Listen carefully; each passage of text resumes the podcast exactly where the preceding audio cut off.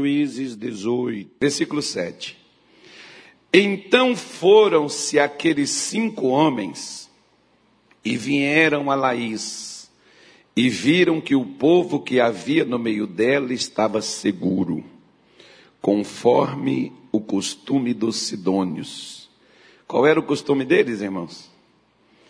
Quieto.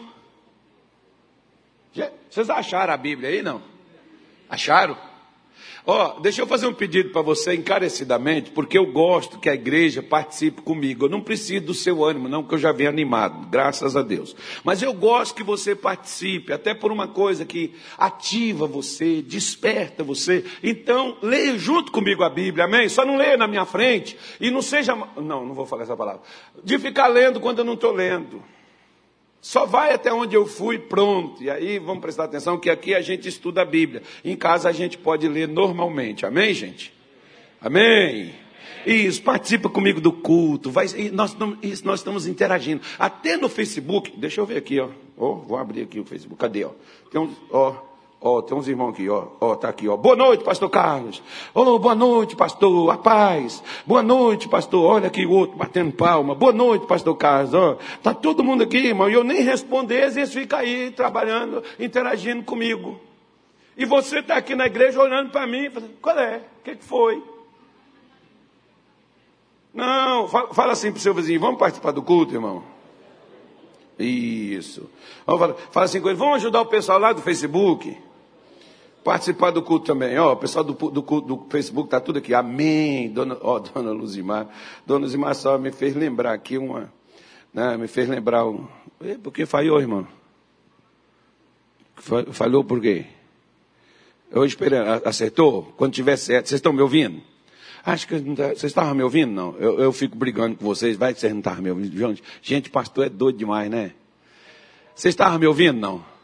A culpa era do Claudio Omar, ele trancou o som aí, vocês não estavam me escutando, né? Vamos pôr a culpa nele, igual Adão pôs a culpa em Eva? Vocês estavam me ouvindo ou não? Ok, ó, oh, a irmã Janaína falou, eu estou pelo YouTube, não tem... oh, o pessoal do YouTube também, Deus abençoe vocês. Tem gente no YouTube, tem gente no Facebook assistindo a gente. Então eles estão aqui participando, boa noite, pastor, boa noite, oi, boa noite, ó. Vocês responderam meu boa noite também. Digo, graças a Deus. Depois dessa, agora eu vou participar do culto. Amém. Então vamos lá, versículo 7. vamos lá, irmão. Diz assim, ó, é porque eu gosto de alegria. Eu, sou, eu, eu, eu, eu, vivia triste, deprimido, cabisbaixo, queria morrer. Mas Jesus me libertou, me trouxe paz, alegria. Hoje eu desfruto de vida. Então eu quero que você tenha também. Vamos embora lá. Animado, assim, ó. Então foram-se aqueles cinco homens e vieram a Laís e viram que o povo que estava no meio dela estava seguro conforme o costume dos sidônios, quieto e confiado. Nem havia possessor algum do reino que, por coisa alguma, envergonhasse alguém naquela terra. Também estavam longe dos sidônios e não tinham que fazer com ninguém. Então voltaram a seus irmãos, a Zorá e a Estaol, e seus irmãos lhes disseram: Que dizeis vós? E eles disseram: Levantai-vos e subamos a eles, porque examinamos a terra, e eis que é muitíssimo boa. Pois estareis tranquilos? Não sejais preguiçosos em irdes para possuir esta terra. Quando lá chegardes, vereis um povo confiado e uma terra que é larga de extensão, porque Deus vula entregou na mão, lugar que não há falta de coisa alguma que há na terra. Diga-se misericórdia. Olha, o texto aqui é bom porque o povo de Deus obteve vitória, mas deixa eu falar com você uma coisa. Um dia atrás eu estava escutando um pregador e ele disse o seguinte: quando nós negligenciamos a história, ela volta a se repetir nas nossas vidas. Quer ver? Vamos, vamos, vamos fazer uma história básica. Março de 2020. Começou a morrer gente.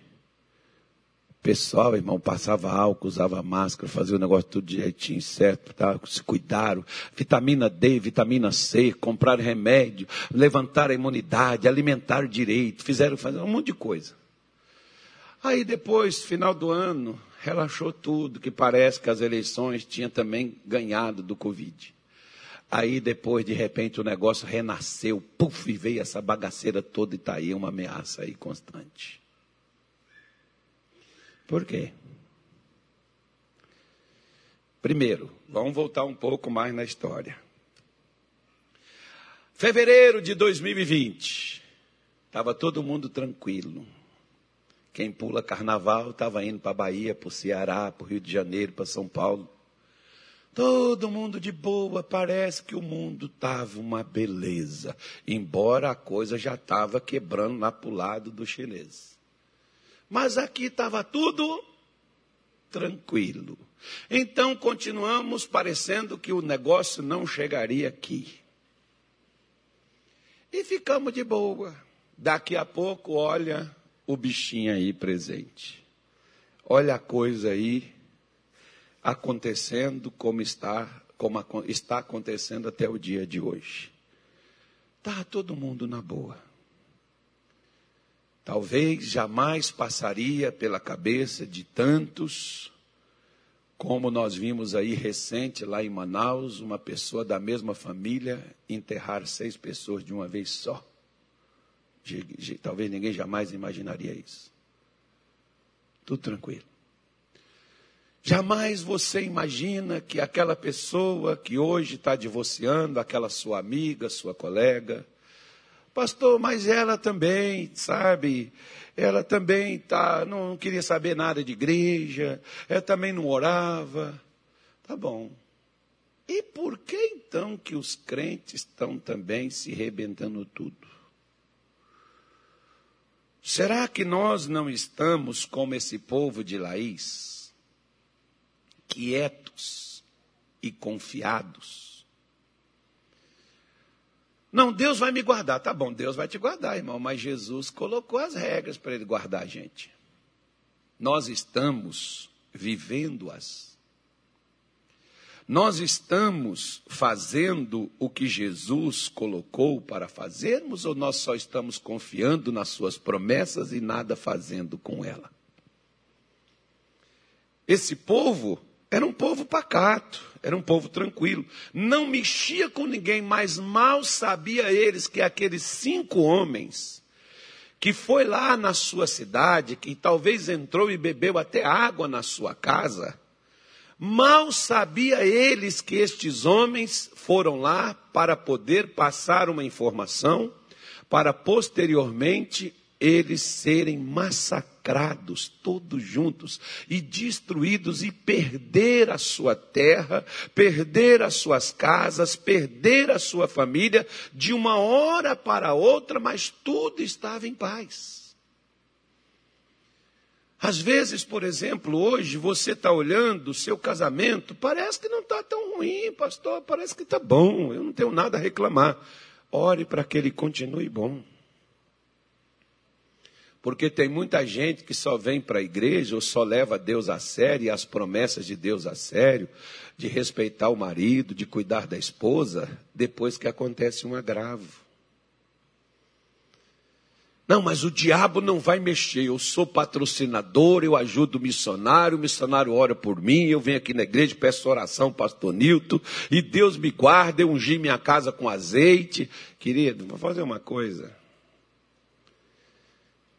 Olha o que o texto, eu não preciso inventar nada para você. O texto diz, as escrituras mostram isso. Essas pessoas não criavam atrito nem confusão com ninguém, elas estavam tranquilas dentro de sua cidade, dentro de suas casas. E chegou lá pessoas que pareciam aliados, pessoas que pareciam inofensivas, e de um momento para o outro essas pessoas eram espiãs, que estavam de olho no que elas tinham, de olho naquilo que elas iam que, que, que queriam tomar delas. E elas mal sabiam que aqueles espiões, quando foram embora, foram embora com relatório para decretar sua derrota. Da mesma forma, há quase dois mil anos, o Senhor Jesus nos advertiu dizendo, primeira carta de Pedro, capítulo 5, versículo de número 8. Vamos lá ver o que, que Jesus falou. Né? Porque às vezes nós estamos quietos, nós estamos só vestido ou com a cruzinha assim, como muitos gostam de colocar, né? um versículo bíblico, leão de Judá. E ficamos só recitando versículo bíblico. E o diabo está embolando a gente com versículo bíblico e tudo. Por quê? Porque não é só você estar quieto, irmão, você tem que estar se mexendo. Você tem que estar orando, você tem que estar agindo. O reino de Deus e o reino espiritual é ativo, ele não é passivo. Olha o que que Pedro falou aí há quase dois mil anos atrás. Primeiro, não, ver, cinco, oito. Eu falei um, oito. Hã? Eu falei cinco, não foi? Amém. Isso. É porque às vezes eu falo demais, que eu tenho um problema de falar rápido. Minha mulher fala assim, fala devagar, Carlos. Mas eu não sei porquê, eu falo rápido, eu, às vezes eu penso mais, e a minha boca não dá conta de falar o que eu penso. Mas eu imaginei que eu falei 1 de Pedro 5,8, que diz assim, sede sóbrios, e o quê? E vigiar. Então, peraí. Ser sóbrio, calma, tranquilo, não é a ser afoito, afobado, aquela coisa. Aí, olha só o que, que Pedro está dizendo. Sede sóbrio e seja vigilante. Espera aí. Se você, por exemplo, conhece um cidadão que é ladrão, e esse cidadão chega no recinto onde você está, como é que é que você faz? Hã? Você vai fechar seus olhos, deixar sua bolsa, sua carteira, a chave do seu carro lá? Você faz isso? Tudo que você puder, você pode pegar, botar aqui, esconder. Por quê? Porque se demora aquele cara, leva. Então você está atento com aquele cidadão. Pedro está dizendo para a igreja cristã, para os filhos de Deus. Pedro está dizendo, ei crente, Ó, liga as antenas, ó. Tem um cara que é seu adversário e ele anda, ele está ao seu derredor, ele está próximo a você. Ai, pastor, está amarrado, do, do, meu lado está os anjos, sim, mas depois está o bicho. E para que, que ele está lá? Ele está lá para poder te devorar, caso ele possa fazer. Diga assim: graças a Deus, ele só pode me tragar se eu der mole para ele. O crente só perde para o diabo, irmão, quando o crente dá mole, vacilão. Como esse povo de Laís. Quando fica quieto, sossegado, ah, porque está tudo bem, eu não preciso orar. Tem, me, me dá uma indignação, é quando a pessoa liga para mim e diz assim, pastor, qual é a corrente de hoje? É a corrente que vai para o inferno, irmão. Caramba, você só tem que vir na igreja se a corrente te interessa. Não dá. Por que, que o cidadão, por exemplo, só vai se especializar e ter uma formação melhor quando o mercado de trabalho fecha para ele? Por que não se especializa agora, antes do mercado fechar, já está preparado, porque na hora que o mercado fechar, você já está pronto para algo. Mas a gente não. Você já viu o ditado que diz que brasileiro só fecha a porta depois que foi, foi arrombado? Por que não fechar a porta antes? Um dia, por exemplo, eu estava lá na nossa igreja, lá no Pará. Aí um camarada chegou e ele foi, me pediu oração. E ele foi e falou assim: Olha, pastor, eu, eu frequentei a sua igreja aqui quatro meses. Eu não vim para participar de culto, não, pastor. Eu vim para monitorar, eu faço parte de uma quadrilha de ladrão aqui do bairro X, não vou nem falar onde, onde que é. Também a polícia sabe, vocês não fazem é porque não. Não, eu não tenho nada a ver, não tenho que julgar ninguém. Só estou contando o caso. Está vendo como eu falo demais? Aí, ele foi e falou: faço parte de uma quadrilha, eu vim para cá agir como crente, Participei de campanha quarta-feira, segunda-feira, domingo, reunião de domingo. Olha, pastor, assisti três reuniões, as três reuniões que o senhor fazia para saber qual é o dia da reunião que tem mais, onde dá mais, onde a sacola aumenta, onde tem mais coisa. Que era para passar para a nossa quadrilha, para a gente assaltar vocês. Eu levantei para o senhor saber, que eu não estou mentindo, está aqui, ó o nome de quem é que vai no banco, que hora que vai na, na, na, na agência, que horas que é os cultos, que hora que o senhor recolhe a oferta, tá o mapa aqui, ó, todinho que nós fizemos aqui, o esquemazinho, e como é que é que nós iríamos fazer. E eu disse, tá bom, e não vai fazer por quê? Ele falou assim, porque vindo aqui, para poder preparar, para poder roubar. O senhor pregou uma palavra um dia que tocou meu coração. E eu quero dizer para o senhor que eu quero parar de ser ladrão. Mas eu não posso ficar aqui, senão eles vão me matar. E está aqui, ó, para o senhor ver que eu não estou mentindo. Enfiou a mão aqui e tirou a 765, carregado de bala e uns pentes no bolso, parecia lampião. Aí ele, quero que o senhor ore por mim e posso dar uns conselhos ao senhor? Eu falei, diga. Ele foi me deu todas as estratégias ele me diz assim: o senhor não é ladrão, mas o senhor deve pensar como se o senhor fosse ladrão, como é que o senhor faria para roubar a sua igreja? Porque nós faríamos assim. E foi mostrando todos os pontos. Irmão, eu fiquei lá no Belém 15 anos.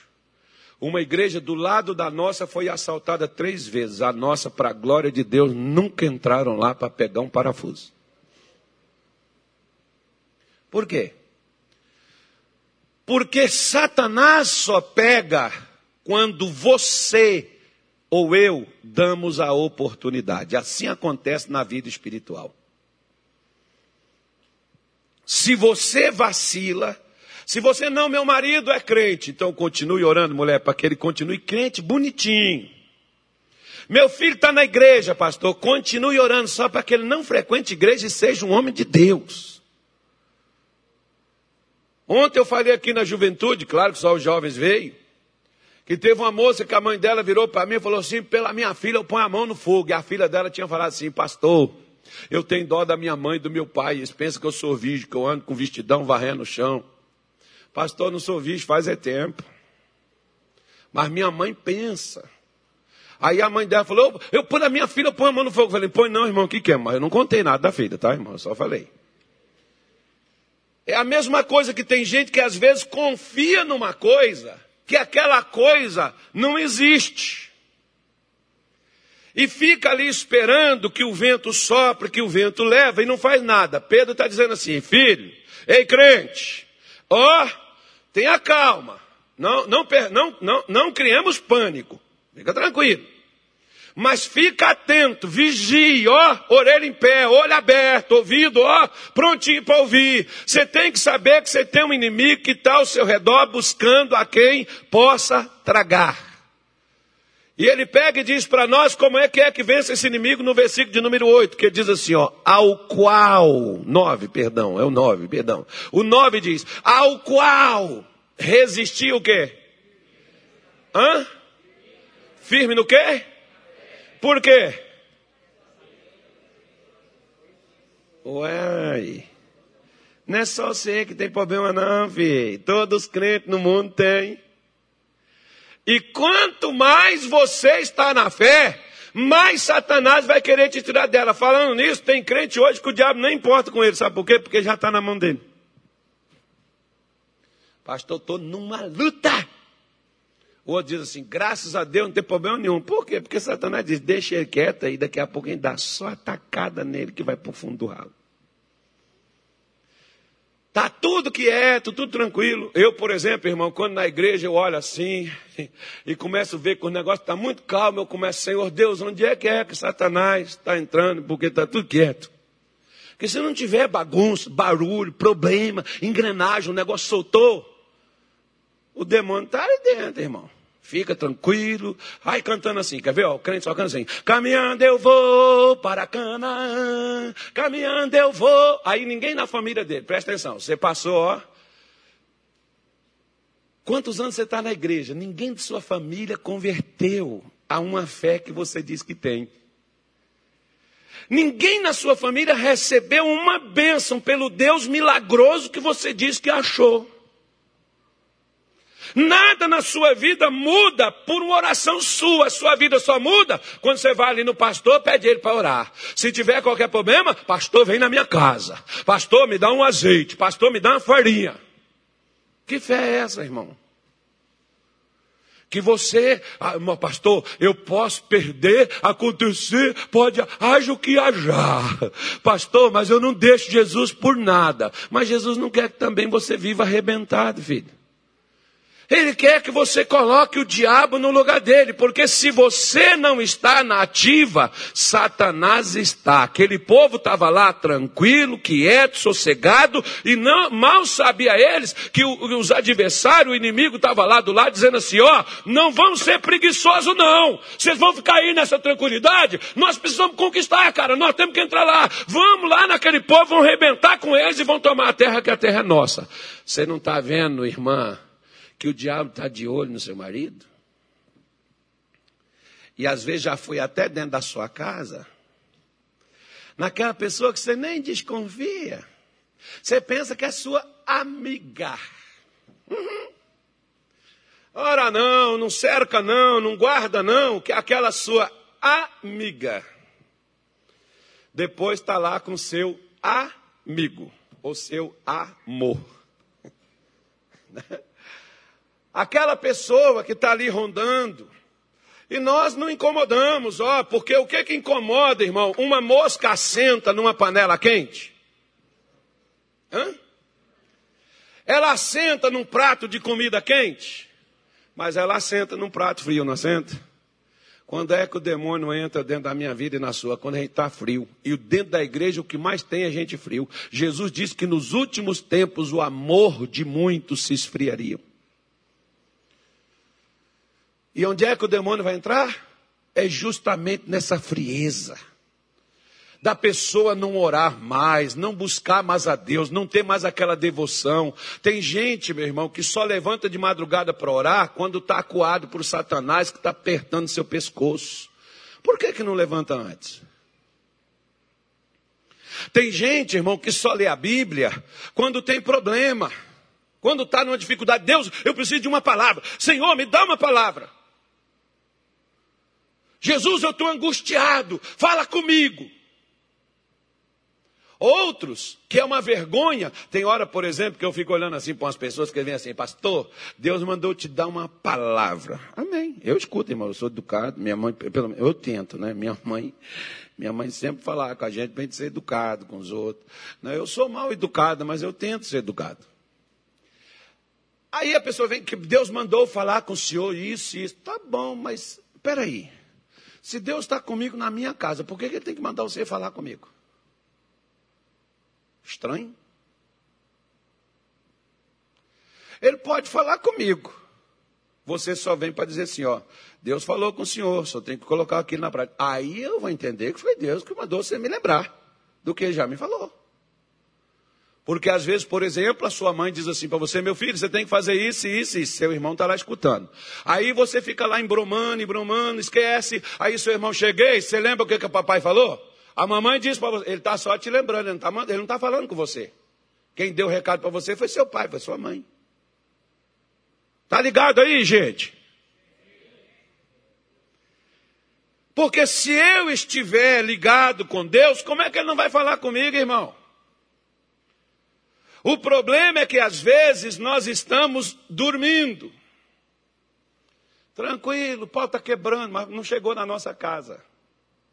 Não chegou no nosso lar. Graças a Deus, pastor, esse troço aí todo aí, ó. Tanta gente, né, pastor, que morreu. Jesus guardou minha casa, guardou minha família. Pastor, graças a Deus, eu fui lá, fui até na UTI, mas Deus foi bom, entrou lá comigo. Então ele só não entrou com aqueles outros que estavam lá, irmão? Ou será que nós não acordamos ainda para ver o que, que é que o bicho está querendo fazer nessa nação, nesse mundo, nessa casa, nesse estado, nessa cidade. Será que nós vamos ficar apanhando? Será que não é suficiente tudo isso de tirar a nossa liberdade, de pôr máscara na nossa cara, de querer enfiar injeção em nós? E vamos esperar quantas agulhadas? Porque nós ficamos acomodados. Deixa eu falar uma coisa para você. Você sabe quem é que tem a solução para o Brasil? Bolsonaro 2022. Lula. Não pode nem candidatar, filho. Você sabe quem é que tem a solução para o Brasil? Chama-se Jesus de Nazaré, mas até os crentes estão esperando em político. Até os crentes acreditam. Não, eu acredito que a esquerda que é a solução, o outro não é a direita. E eles começam até a brigar, porque nas eleições passadas, por exemplo, eu fui chamado, presta atenção para você, que vergonha. Tem uns irmãos que dá vontade de você dar um, não, um sabão neles, irmão. Casal, que o marido e a mulher, os dois brigaram por causa de PT e por causa de não sei quem lá, que eu não sei nem quem é aquele partido que tinha lá do Bolsonaro lá. Os crentes brigando e separando, irmão. Vocês não têm vergonha na cara, não, irmão? É, mas é umas coisas assim, sabe? Que você fica olhando assim, rapaz. Como que pode um negócio desse das pessoas chegarem a esse nível de não entender quem realmente é o inimigo, quem realmente é o adversário, quem é que está de olho no quê? Porque presta atenção numa coisa. Deixa eu te falar uma coisa, não sei se você vai se alegrar com isso. Mas o diabo não quer só a sua prosperidade destruída. O diabo não quer só destruir seu filho, seu casamento, seus negócios. O diabo quer destruir você. Que Pedro falou assim: ele está ao seu derredor. Com o quê? Como é que é que as pessoas lá fora são destruídas, irmão? E até dentro da igreja também, com a vaidade, com o orgulho, com o engano, com o vício, com doenças, com a inveja. As pessoas lá fora são destruídas com a ganância, e dentro da igreja também, irmão. Se a sua Bíblia, a nossa Bíblia está cheia de exemplos de gente que era crente e naufragou. Que a Bíblia chama de naufragar na fé. Naufragou porque passou a viver uma fé estagnada. Passou a viver inativo, parado. Eu achei engraçado que eu estava lá em Minas, meu filho, eh, meu filho, meu neto, ele chegou comigo, vovô, me empresta seu Android que tem um joguinho que ele gosta que só tem no Android. Aí eu, toma, tá aqui. Aí ele instalou um punhado de, de, de, de negocinho, de joguinho. Esses dias eu fui excluir tudo. Aí eu, eu, teve um dia que eu excluí, depois ele foi comigo, ele falou, vou só excluir o jogo. Eu falei, excluí. Ele falou, vou baixar de novo. Falei, por quê? Porque eu não jogo esse negócio, rapaz, por que eu vou deixar isso aí? Mas por que, que eu excluí? No joguinho, diz assim, o fulano está com saudade de você. Está na hora de você jogar. Até o miserável do jogo está me lembrando que eu preciso me interter com ele. Eu falei, gente, não.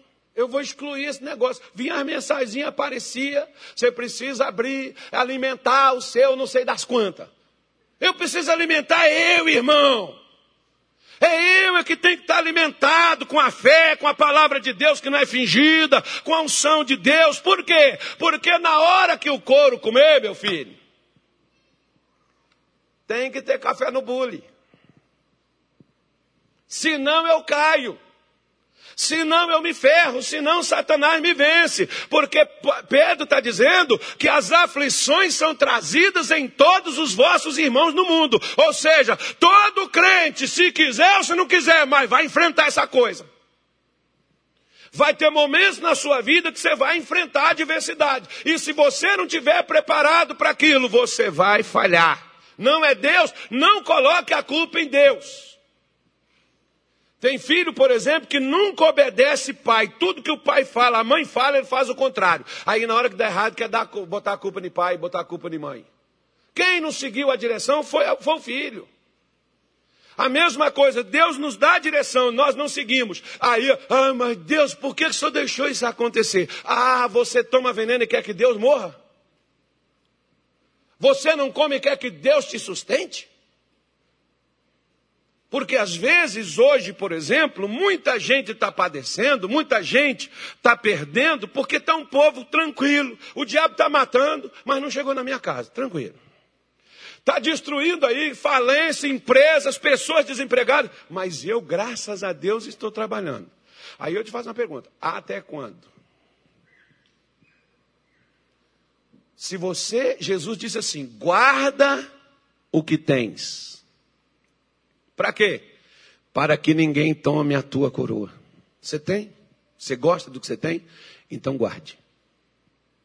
Guardar como, pastor? Fazer uma redoma, colocar dentro? Não. Guardar em oração, guardar debaixo das promessas de Deus, guardar a palavra de Deus, recitar ela, abençoar a sua família, profetizar sobre a sua casa, sobre a sua nação, sobre o seu lugar. O crente, quando, por, por exemplo, Ezequiel viu o vale dos ossos secos, Deus disse para ele: Ezequiel, você crê que esse vale pode levantar? Ele diz: O senhor sabe. Ele disse: Então profetiza, meu filho. Se Ezequiel não tivesse profetizado, irmão, o vale seco continuaria lá, estaria até hoje. Às vezes você está vendo o vale seco. Deus deixa você ver os problemas da sua casa. Ai, Jesus, eu não aguento, Senhor. Tem misericórdia. Ele diz: Ei, você é crente ou é um. Não vou falar isso, não. Se é crente, levanta e cumpre, fala, profetiza, você tem minhas promessas. Mas, pastor, eu vou falar o quê? Eu não tenho nenhuma. Um dia, por exemplo, eu olhei assim para um pastor meu, irmão. Eu, né, eu gosto muito dele, como eu gosto de todo mundo. Meu pai morreu eu fiz até o enterro do meu pai, a cerimônia do meu pai, fui eu que fiz. Ninguém foi lá, nem, me oferecer, pastor. O senhor quer que eu faça a cerimônia do teu pai? Eu chego lá, meu irmão virou para mim e falou assim: Carlos, o meu pai era evangélico. Aí você que é pastor, você vê o que, que você vai fazer, se você vai fazer, se você não quiser, eu vou chamar um padre para fazer. Eu disse: não, eu vou honrar a fé de meu pai, mesmo chorando, mesmo ali por dentro quebrado, para fortalecer meus irmãos, minha mãe que estava lá. Falei: eu faço faço. Fui para casa, preparei o, o, o, o, serviço todo, fiz tudo e fui lá e fiz o, o que eu devia fazer. Aí depois um pastor, amigo meu, virou para mim e disse assim: irmão, eu não tinha nenhuma palavra para te dizer. Eu falei assim: você está lendo o quê, filho? Você lê o jornal? Não leio a Bíblia e não tem nenhuma palavra para me dar. Acho que você não está lendo, não. Porque se você estiver lendo a palavra de Deus, você sempre terá uma palavra de Deus para dar ao desesperado. Para dar à pessoa que está numa luta.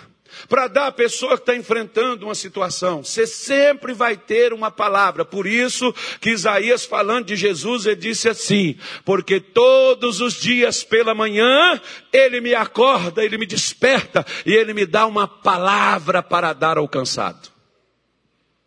Se você estiver, por exemplo, lendo Bíblia, você vai ter uma palavra para sua mãe.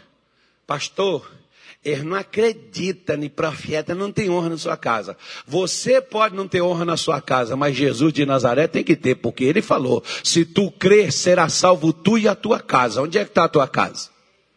Se ele salvou tu, por que, que ele não salva a sua casa? Ele salvou tu, não foi por causa de oração que fizeram, foi por causa de palavra que você ouviu. Então pode pegar a palavra que Deus tem para falar para o seu pai, para sua mãe, que ele salva, ele liberta, ele cura a sua casa também. Para com essa historinha, meu irmão. O diabo é para ser resistido. Muitas vezes a resistência nossa está naquilo que aqueles homens falaram com o povo. Olha, não sejam preguiçosos. Não fique aí nessa tranquilidade. Vamos lá, existe uma terra para ser conquistada. Sua família está lá, irmão. Talvez quieto, sossegado. Até que horas? O senhor está agorando minha família? Não, eu estou chamando sua atenção.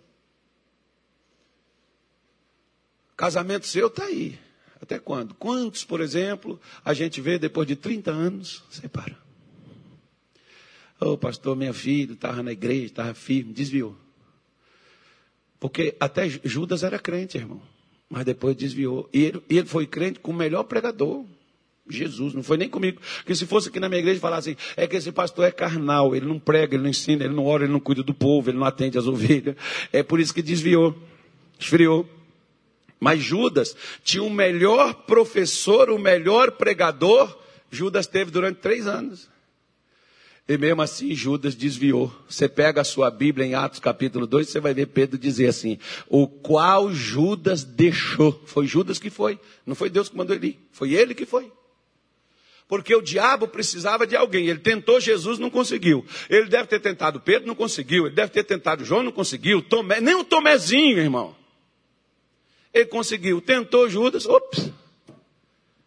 Por isso que você vai ver Jesus, por exemplo, na última ceia, dizer assim para Judas: o que você tem para fazer, faz logo.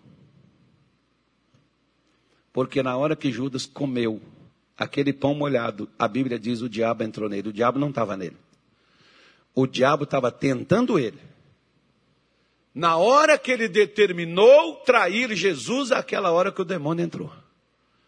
Às vezes a pessoa está dentro da igreja. Eu já vi pastores, por exemplo, está no altar, está pregando, está orando, está ali, e depois relaxam. E daqui a pouco, sabe o que acontece? Puf, você ouve falar, fulano caiu.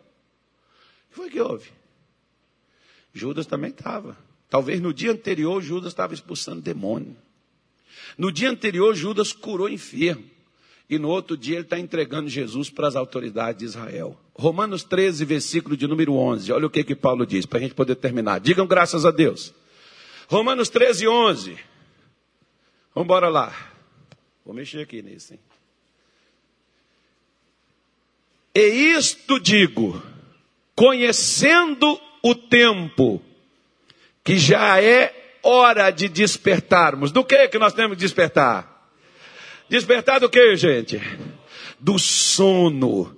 Olha só o que, é que Paulo está falando. Oh, Paulo falou isso há 1900 e uma fração de anos aí. Nós estamos em 2020. Paulo deve ter falado isso no ano 67, na era cristã. Né? Então, tem bastante anos aí que Paulo falou assim, gente, já é hora da gente acordar. Então, se Paulo tivesse hoje, ele, talvez hoje Paulo usaria outra palavra. Ele já nem usaria despertar, não. Ele já ia falar assim: eu vou ressuscitar vocês. Vocês estão precisando é ressuscitar, que vocês não estão dormindo mais, não. Por quê? Porque estamos acomodados.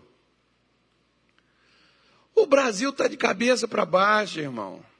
O inferno está, os demônios estão, parece que está tudo solto. A morte está rondando a gente a toda hora. E nós parece que está tudo bem. Nossa família, enquanto você vem para cá, a família está lá vendo jogo de futebol, está lá vendo filme, Netflix, mas não sei o quê, não tem nada com Netflix não, tá? YouTube, mas não sei o que lá mais. Está lá em rede social, está lá em bate-papo, às vezes enfiada a cara na pornografia, levando capeta para dentro de sua casa. E nós estamos sem oferecer resistência nenhuma, dormindo. Às vezes nossa família está longe de Deus e nós estamos. Por isso que eu falei, ó, ó, os primeiros cinco domingos do ano.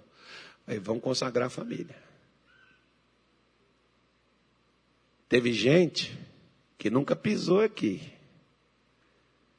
mas pede oração pela família, mas não vem aqui para fazer uma oração por ela. Não, isso não é comigo. A minha parte não é obrigar você a nada, a minha parte é te ensinar. Por quê? Porque a, Bíblia diz, depois você leia na sua casa Ezequiel 17, Ezequiel 3. Quando eu disser ao ímpio que ele certamente morrerá, e não avisando tu para desviar ele da sua maldade, e ele continuar na sua maldade e morrer, eu cobrarei o sangue dele das tuas mãos.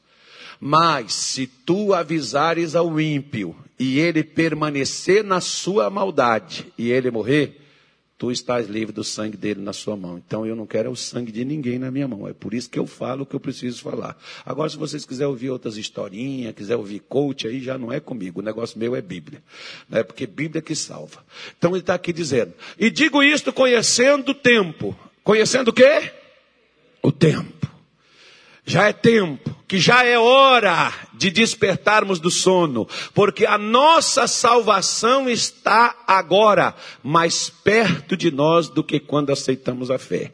Aí eu leio esse versículo e digo assim: se Paulo, no ano 67, Paulo já estava falando essa coisa que estava perto, imagine agora em 2021. Uh, Paulo ia falar assim: meu irmão, Jesus já está ali na porta. Ele só está esperando Deus falar assim: põe fogo no resto. E nós estamos o que, irmão?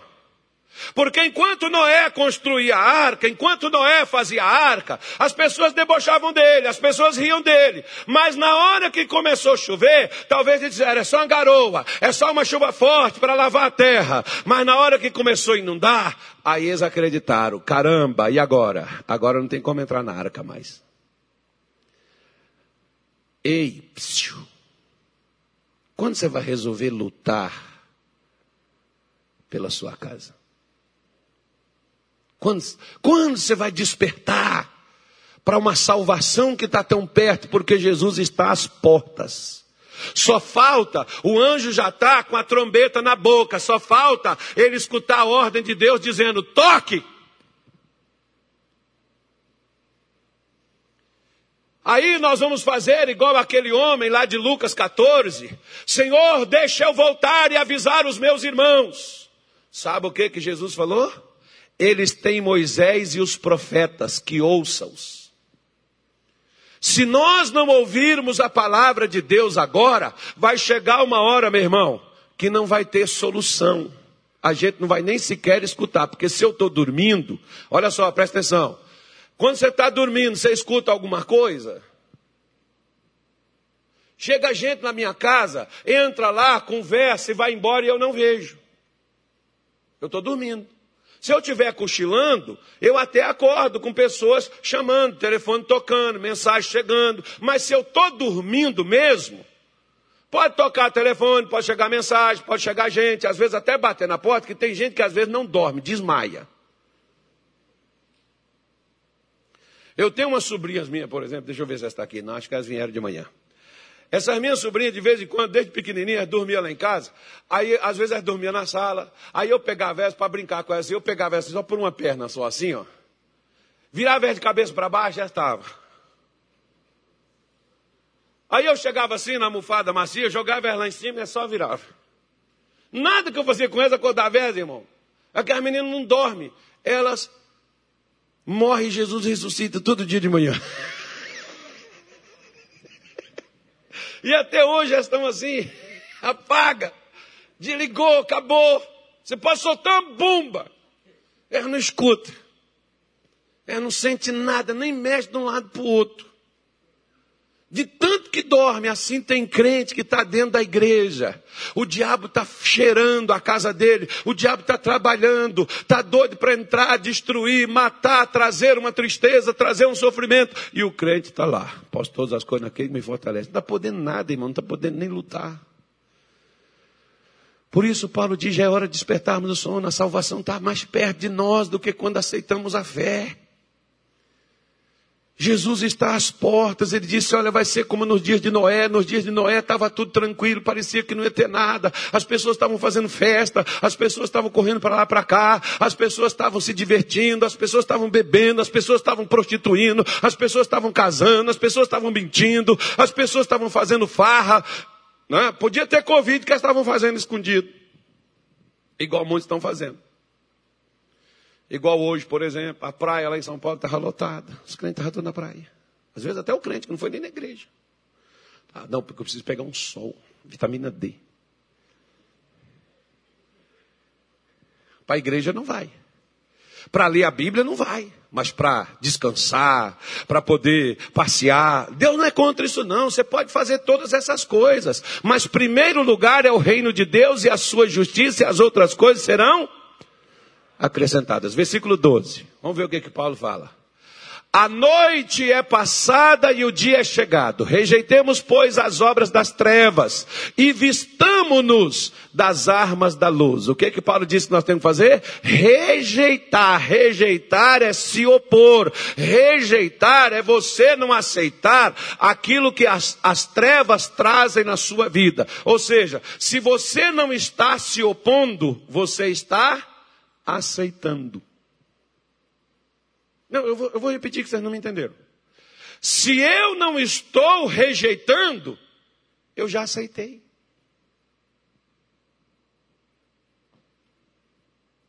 Vocês entenderam, sim ou não? Só de não rejeitar, eu já aceitei. Aquilo que as trevas querem fazer na minha vida, ou estão fazendo na minha vida.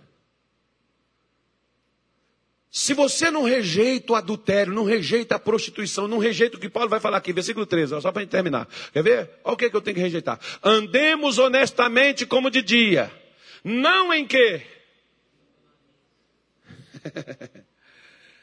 Irmão, o que, que é glutonaria? Glutonaria é quando você come sem ter necessidade, mas como a comida é gostosa, Então você come assim mesmo.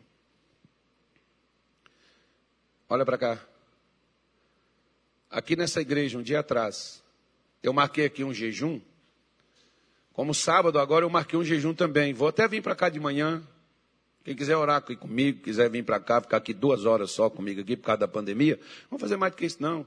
Mas você pode levantar cedo na sua casa, 5 horas da manhã, é a hora que eu vou levantar, antes do sol sair, e vou estar lá na minha casa. 7 horas da manhã eu vou estar aqui no culto aqui. Eu venho para cá. Fazer um jejum. 9 horas da manhã termina. Aí você pode ir para casa. Se você quiser ficar aqui na igreja, vai lá fora, sai um pouco, depois você vai ir para casa, continuar na sua casa, você que sabe. Quiser fazer na sua casa, faça.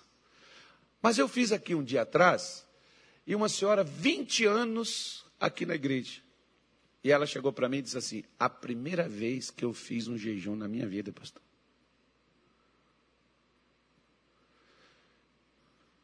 A minha tia, oi tia, Deus abençoe a senhora. Ela está me assistindo. Tem certeza que ela está. Minha tia é gente boa. Minha tia, é quando ela foi para a igreja, recém-convertida, duas semanas que ela estava indo para a igreja, eu marquei um jejum. Aí minha tia falou, meu filho, eu quero participar. Como é que eu faço? Falei assim, é simples. Ensinei como é que é que o jejum. Você quer saber como é que é o jejum? Se você toma remédio, toma o seu remédio e vem para cá para a igreja. Eu vou explicar o que é jejum. Depois você faz na sua casa. Sábado eu explico tudinho como é que é que crente deve jejuar. Aí a minha tia, eu sentei com ela, expliquei tudo para ela. Ela falou: Meu filho, eu não posso fazer. Falei: Por quê, tia? Porque eu não fico sem meu cafezinho. Se eu não tomar meu café, dói minha cabeça.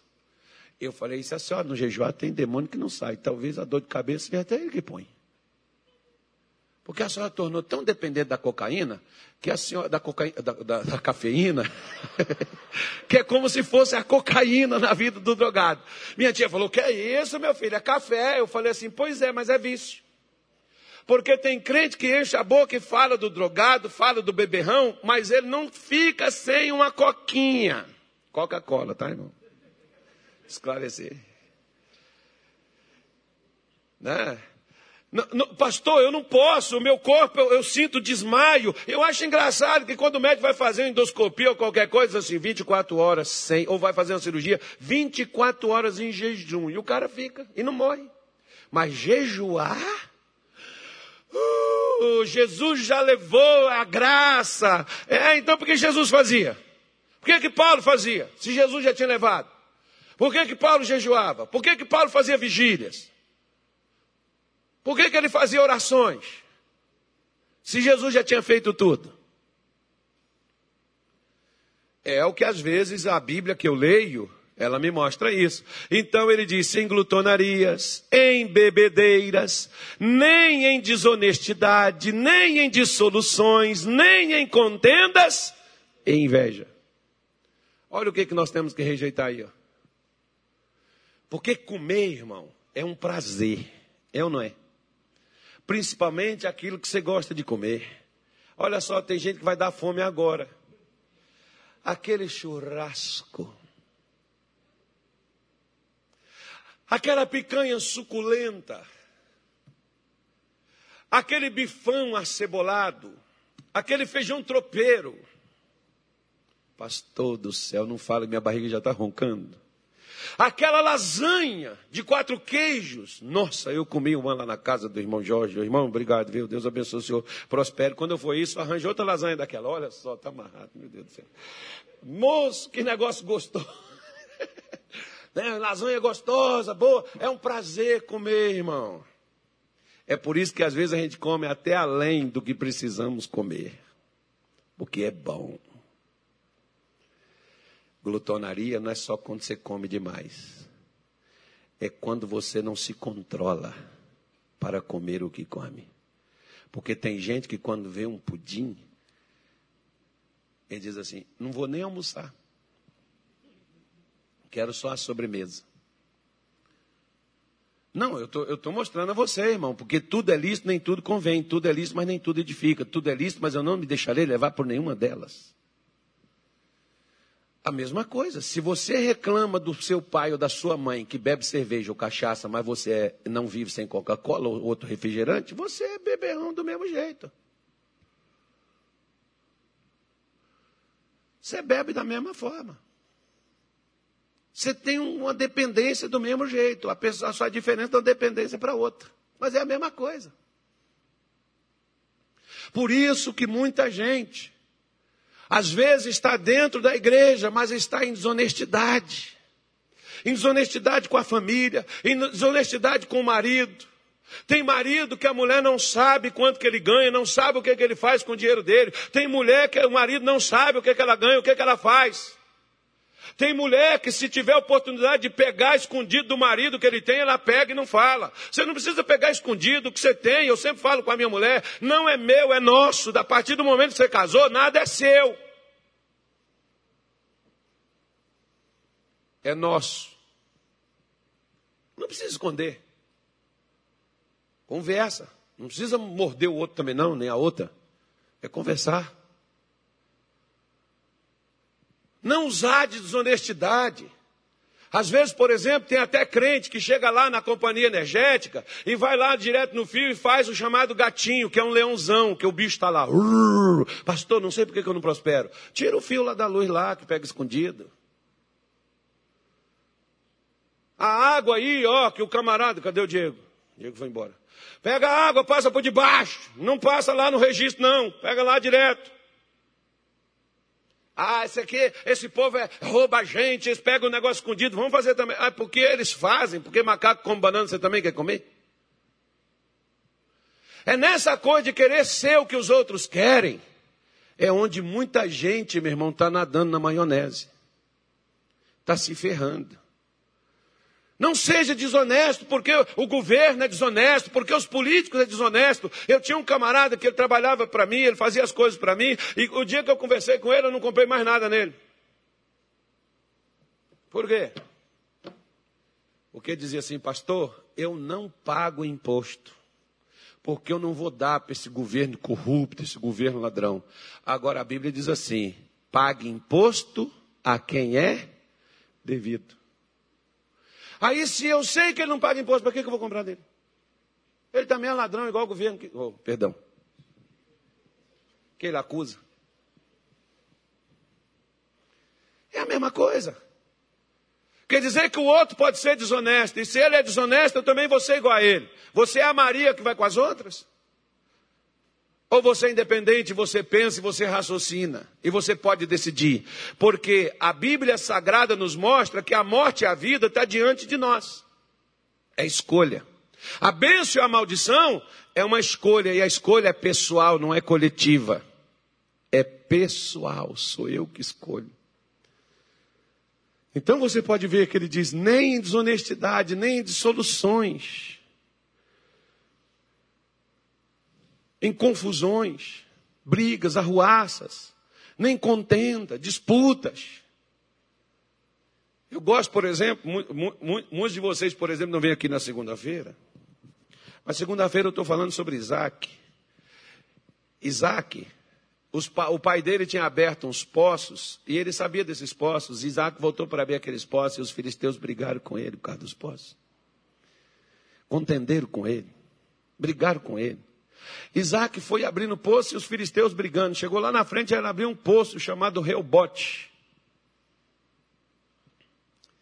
Que significa: O Senhor alargou o nosso caminho, aqui nós vamos prosperar.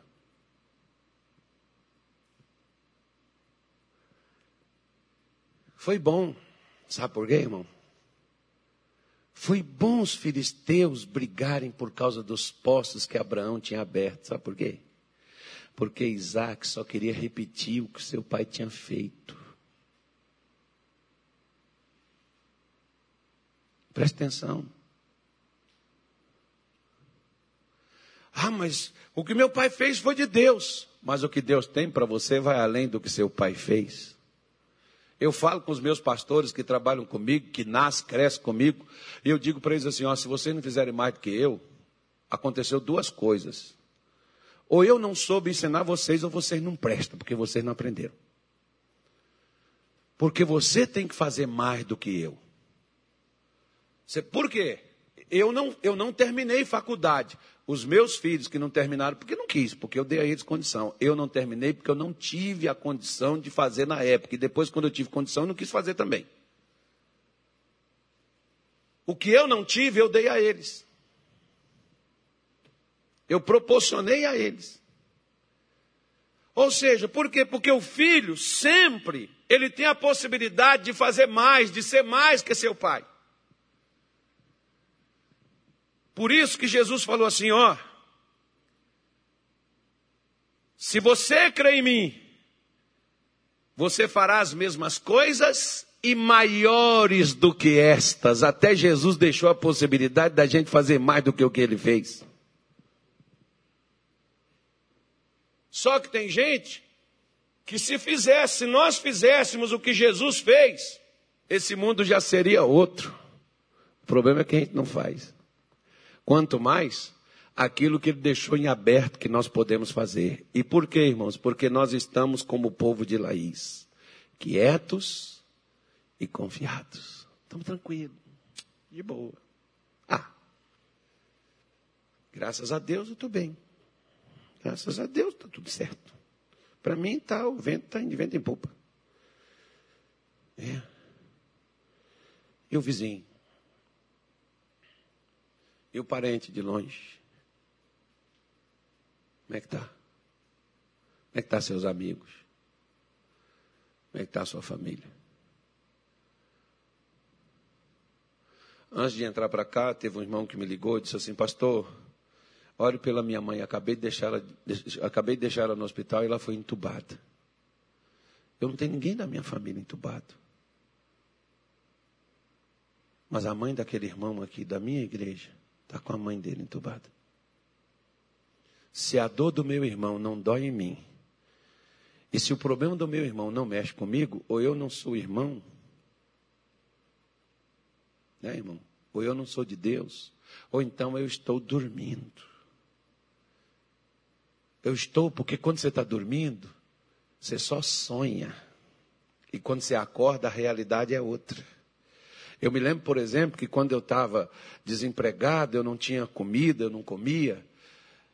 Eu sonhava que eu estava comendo aquele estrogonofe, aquele bife assim com batata batata, aquele feijão tropeiro, e eu comendo aquele negócio assim, com aquela boca, irmão, ficava com raiva que quando eu acordava eu estava mastigando. E eu não queria acordar, porque eu pelo menos estava comendo, e às vezes já tinha dois dias que eu não comia nada. Eu estava tão alegre que eu estava comendo no sonho. Mas quando eu acordava, a realidade é que a barriga não tinha nada, filho. E às vezes pegava um copo com água e dizia assim: Deus, põe um som aqui, eu sei que isso não é comida não tem vitamina. Mas a fome está demais. Feche os seus olhos. Nosso Pai e nosso Deus. Senhor, em o nome do nosso Senhor Jesus, eu venho novamente diante de Ti, ó Deus. Porque nós não podemos negligenciar, Senhor, a tão grande salvação que nos foi trazida. Inicialmente pelos seus profetas e posteriormente pelo Senhor. E pelo Espírito Santo que até hoje testifica na terra, Senhor. Usando seus servos para mostrar a nós, meu Deus, que nós não podemos negligenciar. Porque lá no deserto, a mesma mensagem, meu Deus, que Caleb, que Josué ouviu, e perseverou em seguir-te, foi a mesma mensagem que os outros dez espias também escutaram, mas preferiram, Senhor, arregar. Preferiram, meu Deus, ficar no deserto. E foram até mais drásticos Levantemos um capitão e voltemos para o Egito, porque aqui a gente vai morrer. No Egito, pelo menos, a gente comia. Aqui nós vamos perder nossas mulheres, nossos filhos. Esse povo é mais forte, é maior do que nós. Eles preferiram, Senhor, fracassar.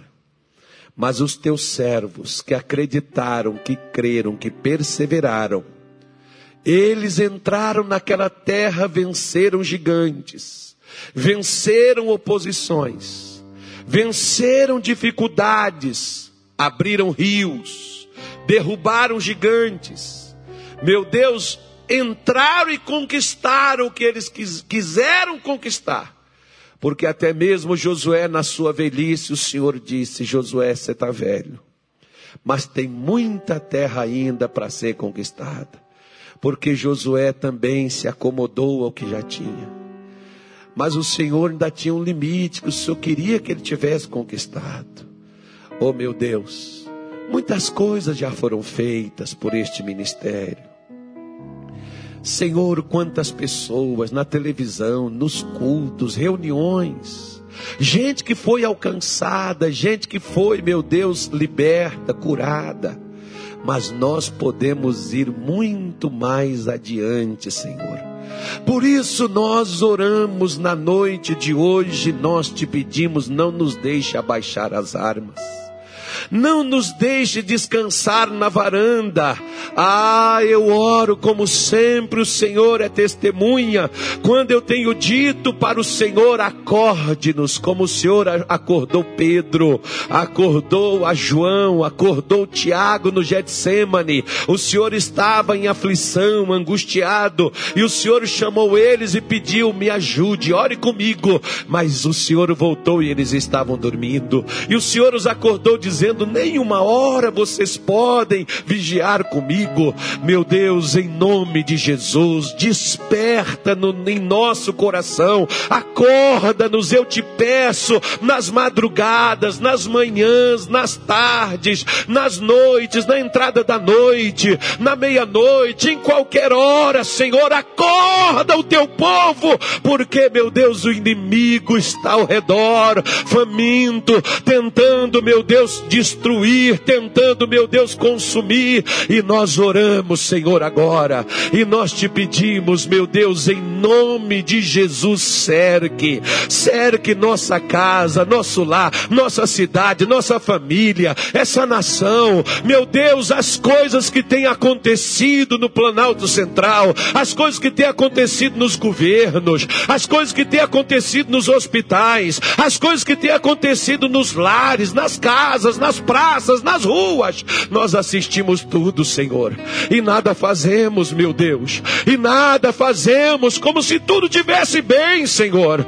Ah, porque não entrou na nossa casa, não há choro, na nossa casa a morte não entrou, a destruição não entrou, os vícios não entraram. Por isso nós estamos como o povo de Laís, acomodados, quietos, mas nós oramos nesta noite de hoje. E nós te pedimos, nos ajude a levantar, Senhor nos ajude a nos colocar de pé, pois o Senhor diz que procura entre todos nesta terra um homem que se ponha na brecha, um homem que levante o um muro para que essa terra não seja destruída. Naquele tempo o Senhor não achou ninguém na Babilônia, o Senhor não achou ninguém, meu, meu Deus, lá, no, lá em Israel. Por isso Israel foi levado para Babilônia, Israel foi levado cativo, por isso a tua casa sucumbiu, os utensílios sagrados foi para o templo pagão. Ah, Senhor, como hoje, meu Pai, a tua casa tem sucumbido. Meu Deus, o teu reino tem sido abalado,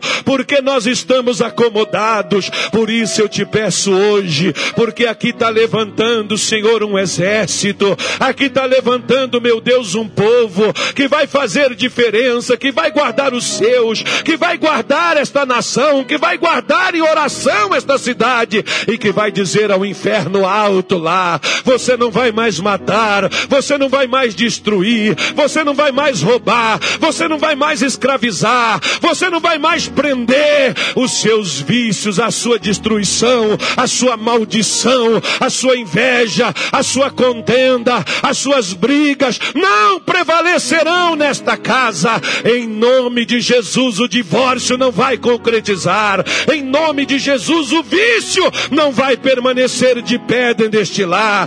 Em nome de Jesus nós oramos neste dia. Em nome de Jesus Cristo nós resistimos nesta noite de hoje a todo mal, a toda indignação, mágoa, revolta, rejeição, brigas, contendas. O que tem dentro da tua casa, minha irmã, rejeita isso. Oh, meu irmão, o que tem dentro da sua cidade que seus olhos têm visto. Rejeita isso. No nome de Jesus não vai continuar. Nossos olhos não voltarão a ver essa cena. Em nome de Jesus nós oramos. Levanta. Deus está precisando de uma igreja em pé. Deus está precisando de crente que entra em combate, de crente que entra na batalha. Senhor, nós clamamos a Ti, olha dos céus, estende a Tua mão e manifeste o Teu poder. E toque, meu Deus, nesta casa, toque nesse casal, toque nessa família, toque nesse lar, toque, meu Deus, nesta vida e destrua, Senhor, o feitiço que fizeram, a magia que fizeram.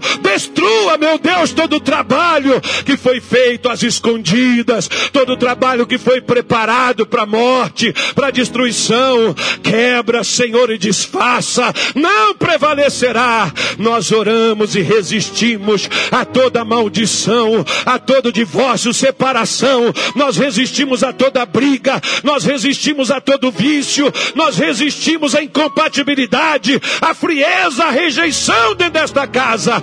Satanás pega seu engano, Satanás pega sua morte, Satanás pega sua frieza, Satanás pega sua rejeição, Satanás pega a sua destruição e vai embora, vai embora, vai embora, vai embora, vai embora, vai embora. Pega as suas dores, pega as suas doenças, pega o seu câncer, pega o seu vírus, pega a sua maldade, pega em nome de Jesus a sua miséria, pega todo o seu mal e saia no nome de Jesus e não volte mais a atormentar ao povo do nosso Deus. Senhor, em o nome de Jesus, cerca, meu Pai, toda esta casa. Jó orava todos os dias pela madrugada. Oh meu Deus, seja pela tarde, pela manhã, seja, meu Deus, em qualquer horário, que o Senhor ouvir esta mulher, que o Senhor ouvir este homem orando, cerca, meu Deus, as suas vidas. Atenda o que eles lhe pedirem, porque o Senhor é o Deus que responde a quem te clama. Lembra que tu dissestes: clame a mim e ouvir-te-ei. Se você clamar, Deus te ouvirá. Se você clamar, Deus te ouvirá. Se você clamar, não precisa ser de madrugada, pode ser de manhã, pode ser de tarde, pode ser de noite, pode ser ao entardecer, pode ser ao amanhecer, não tem horário, irmão. É você clamar. Quando você clamar, Deus te ouvirá. Os ouvidos do Senhor estão inclinados para ouvir a sua oração. Como ele parou para ouvir a oração de Jó. E Jó, sabendo que seus filhos eram meio voados, ou voados por inteiro, Jó orava para Deus guardá-los. E Deus cercou sua casa. Satanás passou várias vezes, olhava para Jó, olhava para a casa de Jó, mas não podia entrar lá, havia uma cerca. Oh, nosso Deus é fiel, essa palavra é verdadeira. Há um Deus que nos cerca, há um Deus que guarda. Senhor, olha para o Mato Grosso, Senhor, olha para o Brasil. Senhor, olha para as nações, olha principalmente para aqueles irmãos, ó Deus, que estão sendo afugentados, escorraçados, olha para eles, Senhor.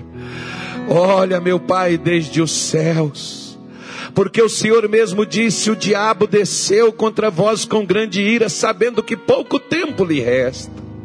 Senhor, mas que também nesse pouco tempo nossas mãos não se dobre, nossos joelhos não se, não se, não se endireite, fiquem dobrados também, porque o Senhor recolherá lágrimas no, no teu odre, lembrará de teu povo e voltará outra vez, porque tu disseste: se meu povo que chama pelo meu nome se humilhar e orar, e se converter dos seus maus caminhos, e buscar a minha face, eu ouvirei dos céus e sararei a sua terra.